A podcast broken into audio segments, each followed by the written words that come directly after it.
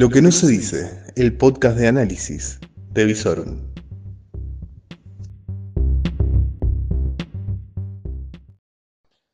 Bienvenidos a una nueva edición de Final de Jornada después de un breve receso que tuvimos en lo que fue un final de ciclo. Así que decidimos tomar este fin de semana para hablar del fin de ciclo. Y vos me ¿fin de qué? ¿De las elecciones? No, no solo pasaron las elecciones, con las elecciones se marca una bisagra para todos aquellos que están en un cargo ejecutivo. Presidente, gobernador, eh, intendente, todos acaban de llegar a mitad de mandato. Y le queda ahora la segunda parte. Segunda parte que va a requerir de muchísima muñeca porque el contexto en el cual se van a tener que desarrollar las gestiones de todos los niveles del ejecutivo, de los ejecutivos va a ser un contexto muy pero muy complejo. Vamos de menor a mayor. Vamos con los intendentes. Bueno, en primer lugar señalar que hay intendentes que están recién llegando. ¿Por qué? Porque en la provincia de Santa Fe hay comunas que recién a partir del 10 de diciembre entran a ser ciudades, como por ejemplo Pueblo Ester. Comunas que van a tener por primera vez intendente, consejo municipal, eh, tienen que armar todo el andamiaje de la gestión, ordenanzas, etcétera. Bueno, están llegando cada intendente, señoras y señores, que realmente repasen los, los que son los ganadores y pregúntense si alguien durante la campaña dijo qué ciudad quería, presentó su equipo de gobierno, sus planes, primeras ordenanzas. Digo, tendríamos que empezar a ser un poco más exigentes, sobre todo con los gobiernos locales exigirles que presenten sus equipos de gobierno antes de, de las elecciones. Digo, porque después uno empieza a indagar cómo van esas, esas gestiones y se encuentran con intendentes que tenían muchas ganas de ser intendentes, ahora llegan y no saben para qué. Pero bueno, vamos a, a dejar a esos nuevos intendentes que están llegando que desarrollen sus equipos, su andamiaje y ya, ya los iremos evaluando. Mientras tanto vamos a ocuparnos de aquellos que llegan a mitad de mandato. Por ejemplo, el intendente Hapkin, Castellano, el intendente de Reconquista, el intendente eh, de Venado Tuerto. Todos llegan a mitad de gestión con resultados electorales para casi todos que han sido entre neutros y buenos. Por ejemplo, Pablo Hapkin salvó la ropa, ganó su candidato, ganó por poquito, pero siendo un, ejecutivo que tuvo que afrontar la pandemia, escasez de recursos y todo, podría decirse que es un objetivo cumplido el haber por lo menos mantenido el caudal de votos con el cual llegó. Lo mismo se puede decir del intendente de Santa Fe, donde si bien su frente no ganó porque ganó Juntos por el Cambio, mantuvo medianamente la cantidad de votos. Obviamente eh, va a tener que hacer algunos retoques más forzados por no haber salido en primer lugar su candidato, en el caso del intendente de Santa Fe, pero son gestiones que van a continuar avanzando. Según nos dicen nuestras fuentes en la última hora, no es lo mismo el caso, por ejemplo, de Castellano en Rafaela, que se conecta mucho con lo que es el escenario provincial. ¿Por qué? Porque tanto Perotti como Castellano estarían en estos momentos reunidos en la Perla del Oeste, redefiniendo gabinetes y planteando relanzamientos de gestiones. El gobernador Perotti, recordemos, secundó a los eh, candidatos del Frente de Todos en la boleta nacional, la boleta que iba encabezada por Lewandowski, que resultó perdidosa. Recordemos que en lo que fue la elección nacional, solamente tres departamentos de toda la provincia pudo ganar el PJ. El resto, todo pintado de amarillo. O deberíamos decir rojo, porque la lista era muy radical, la de Juntos por el Cambio. Pero bueno, el gobernador, ya que pasamos al ámbito provincial, también se plantea un relanzamiento. Está repasando nombre por nombre los miembros de su gabinete. Un gabinete nuevo que seguramente se va a ver signado por lo que fue la paso, es decir, el momento en el cual el gobernador pudo imponerse al kirchnerismo con su candidato, que fue Lewandowski, más allá de que en la elección general luego no, puedo, no pudo ganar, cuestión que seguramente va a tratar de pegar en algún punto a la gestión nacional, pero seguramente en el nuevo gabinete se va a ver reflejado en nombres lo que es la fuerza que tiene que empezar a nacer, según el gobernador y sus allegados, que es el perotismo. Hacemos Santa Fe, como viene a llamarse este nuevo frente. Así se va acomodando la realidad de los gobiernos locales, la realidad del gobierno provincial, y nos queda el gobierno nacional. Gobierno nacional que se vio muy aliviado por el paso de las elecciones, elecciones en la cual, después de una paso que le fue muy desfavorable, realmente lo vivió como un, un perder ganando, como dijo Victoria Tolosa Paz. Y en donde el broche de oro fue el acto en donde el presidente se vio rodeado y empoderado por los movimientos sociales, gobernadores, sindicatos, por sobre todas las cosas, y con un kirchnerismo que acompañó a regañadientes y colocando a los chicos de la cámpora muy lejos de la plaza, pero con sus cartelitos allí presentes en la jornada. Eh, el que la tiene más difícil claramente es el presidente. ¿Por qué? Porque llega con un poder relativo, un poder compartido. Recordemos que el presidente llega por designación de la actual vicepresidenta. Eh, y claramente la agenda a atender es la agenda económica.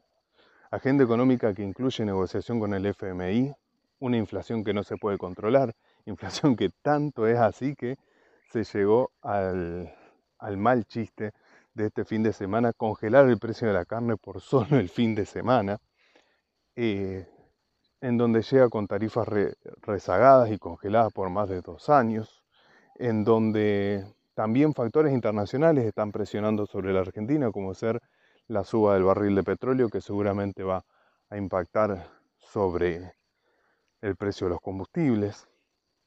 Pero lo que primero que va a tener que hacer el presidente es establecer una agenda. Una agenda en donde pueda hacer pasar por el Congreso los proyectos que necesite para, por lo menos, estabilizar su gestión de acá dos años. Ya dijo en la plaza en el, en el último miércoles, en el Día de la Militancia, que en el 2019 los candidatos los van a decidir las pasos. Perfecto. Casi podríamos decir que se autoexcluyó Alberto Fernández. Será algo a analizar, será algo que seguramente se va a poder vislumbrar recién sobre mediados del 2023 y viendo siempre si pudo o no sobrellevar la gestión de estos próximos dos años, que es muy pero muy compleja, en donde él tiene que sostener al ministro de Economía en una negociación muy pero muy compleja con el Fondo Monetario Internacional, donde también tiene que sostener al presidente del Banco Central que vino haciendo malabares para mantener el dólar más o menos acotado, y en donde la construcción de poder no es sencilla.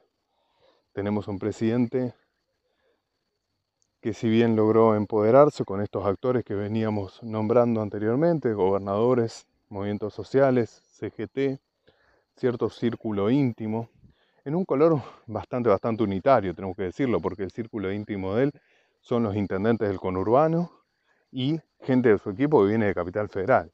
De federalismo hablaremos a partir del 2023 porque por ahora poco se ve. Mientras tanto, habrá que ver qué es lo que pasa con los gobernadores.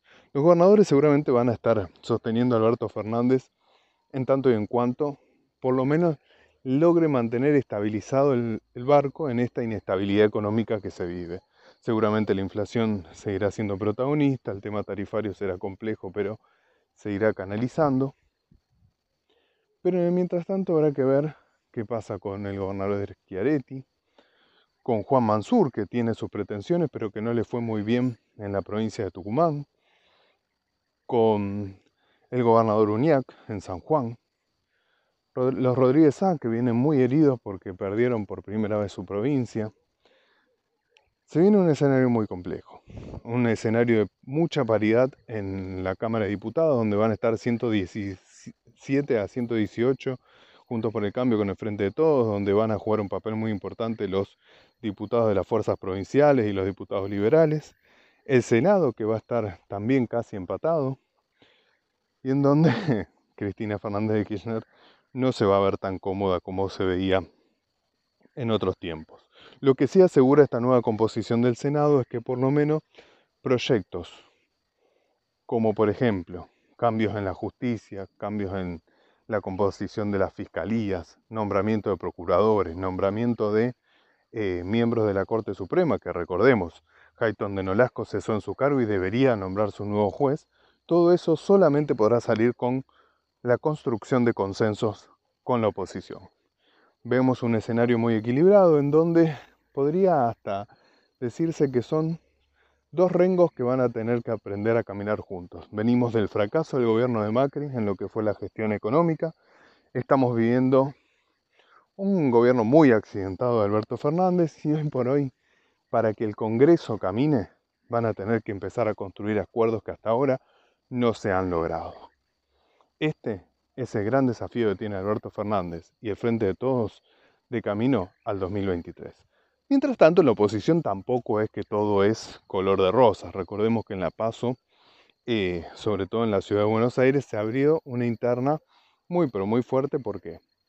Porque, claro, los números que tenían en expectativa con María Eugenia Vidal no se cumplieron, no se superó el 50%, no se va a poder discutir la presidencia de la Cámara de Diputados, como habían planteado algunos candidatos y claro, esto empezó a ser cobrado y facturado por Patricia Bullrich a la reta. Realmente me parece que es muy prematura la, apertura de esta interna en, en, el frente de Juntos por el Cambio, sobre todo cuando el radicalismo sale muy fortalecido de esta elección, porque muchas de las pasos provinciales las ganó el radicalismo y en muchas provincias las listas que ganan por Juntos por el Cambio son encabezadas por un radical por lo menos en alguna parte de, su cuerpo. Por ejemplo, en Córdoba, que fue la victoria, una de las victorias más importantes a nivel nacional, está juez en el cuerpo de senadores y está eh, de Loredo en el de diputados, que es un radical,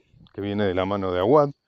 En Santa Fe tenemos a Barleta encabezando la lista de diputados que gana y a Carolina Leosada que llega Junto por el Cambio de la mano del radicalismo también. Entonces el radicalismo cobra muchísima fuerza. Manes que hace una muy buena elección en La Paz en la provincia de Buenos Aires. Realmente, si bien cuando vemos la foto de frente de todos vemos que está muy frágil el equilibrio y claramente es más preocupante porque están en el gobierno, cuando tenemos que ver la foto de la oposición tampoco tenemos un escenario mucho más ordenado tenemos muchos que quieren ser presidentes en el 2023. Vamos a ver cómo eso se refleja en el Congreso, si se logra armar un interbloque ordenado y que vote en conjunto, que es lo que básicamente eh, la ciudadanía marcó con su voto, que quiere una oposición que realmente se mantenga amalgamada o si las internas empiezan a pasar facturas. Este fue el panorama. Disculpen que por ahí me, me extendí un poco más de lo que suelo hablar, pero me parece que quería darles el panorama más o menos completo de cómo queda todo en lo que es este fin del primer la parte de las gestiones de los ejecutivos y comienzo de una segunda parte de lo que va a ser el camino del 2022 y 2023 con un contexto económico muy complejo y con construcciones políticas muy frágiles que deberán ir amalgamándose e ir encontrando alguna coordinación posible para poder sostener la institucionalidad y la gobernabilidad en la Argentina.